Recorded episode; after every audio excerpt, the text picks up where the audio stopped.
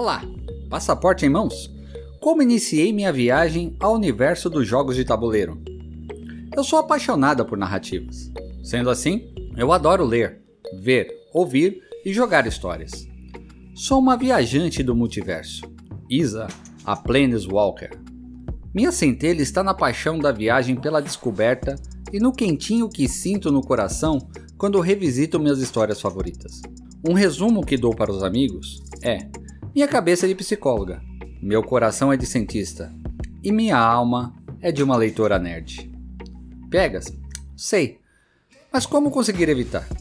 Comecei minha viagem quando tomei gosto pela leitura, por volta dos 8 anos de idade, quando o livro infantil intitulado O Catador de Pensamentos, de Anthony Borantinsky e Mônica Fett, me encantou ao narrar sobre o cotidiano do Sr. Rabuja, que cuidava dos pensamentos das pessoas do bairro que morava.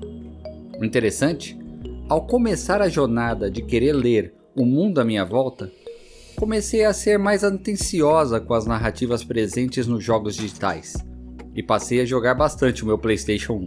Pouco tempo depois, os jogos de tabuleiros foram considerados incentivos para a leitura, pois, segundo minha mãe, seria legal eu aprender as regras direito para jogar com meus amigos. Relembrando agora, eu admito que levei a sério demais o que ela falou. Cheguei a decorar quase todos os casos do Scotland Yard, e lógico, o jogo perdeu sua graça para mim. Porém, eu adorava ver as pessoas se divertindo jogando ele. Joguei algumas vezes o Banco Imobiliário, Jogo da Vida, Combate, War, Mimics, mas não foram marcantes o suficiente para continuar como jogadora de jogos analógicos. Parecia que faltava algo.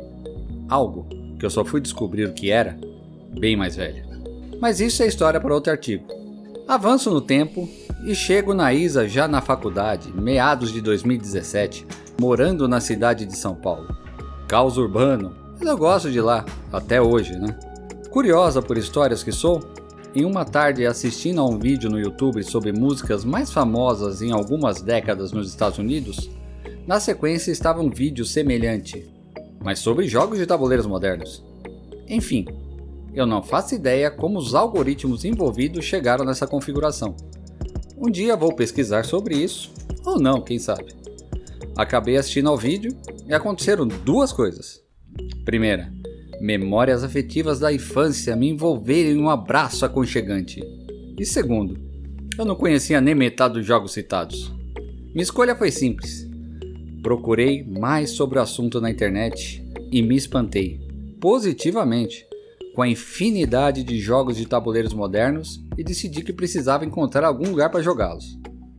Na semana seguinte, eu fui ao Pitas Board Games, a loja mais próxima do apartamento em que morava, e logo ao entrar no local, senti como se estivesse atravessando um portal mágico.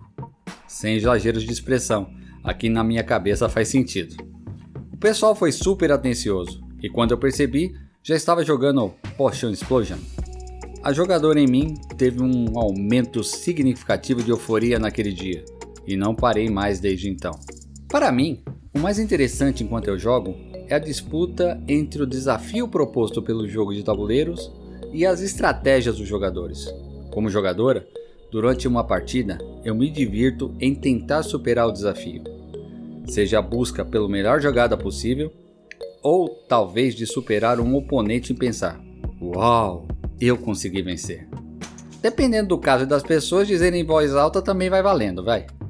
Aprender estratégias diferentes com outros jogadores ou encontrar junto com um grupo alguma solução para vencer o tabuleiro também é super válido. Pandemic, o reino de Cthulhu, estou me referindo a você mesmo, meu amigo. Como apreciador de histórias, a diversão e o valor afetivo estão nas discussões sobre os jogos com as pessoas que compartilham da experiência comigo, inclusive sobre a questão de perder faz parte. Apesar da nossa dedicação em tentar vencer, um pouco de frustração é natural e tudo bem parecer nos nossos discursos ou na nossa cara. Para isso, considero que o ambiente construído nesses momentos de jogatina deve ser agradável, respeitoso e seguro para todos os envolvidos e assim a criação de ótimas memórias de que passamos um bom tempo juntos será feita com sucesso. Se houver comida no processo, é melhor ainda. Um lembrete: cuidado com os componentes dos jogos, viu? Quando gostamos muito de algo, em nossas vidas, sentimos uma inquietação em querer compartilhar esses momentos de alegria com os outros. Dividir com eles novos horizontes, novas possibilidades, novas descobertas. Esse universo de jogos de tabuleiros modernos nos dá a oportunidade de gerar conversas significativas e, por fim, criar novas histórias que irão marcar nossas aventuras durante a vida. E você, já pegou seu passaporte de jogador? Esse é um texto de Isabela Ramos, psicóloga, apaixonada por cultura nerd, viajante do multiverso criado pelos encontros entre a literatura, o RPG, os jogos digitais e analógicos e acredita no potencial das conversas gerarem reflexões significativas e seu entusiasmo está em compartilhar histórias relacionadas ao lúdico presentes em nossa vida. Se você quiser ler este artigo e muitos outros, além de reviews, listas e algo mais, visitem o site Ludocracia BR, criado, editado e mantido pelo Felipe, um fluminense de nascença, mas manauara de coração.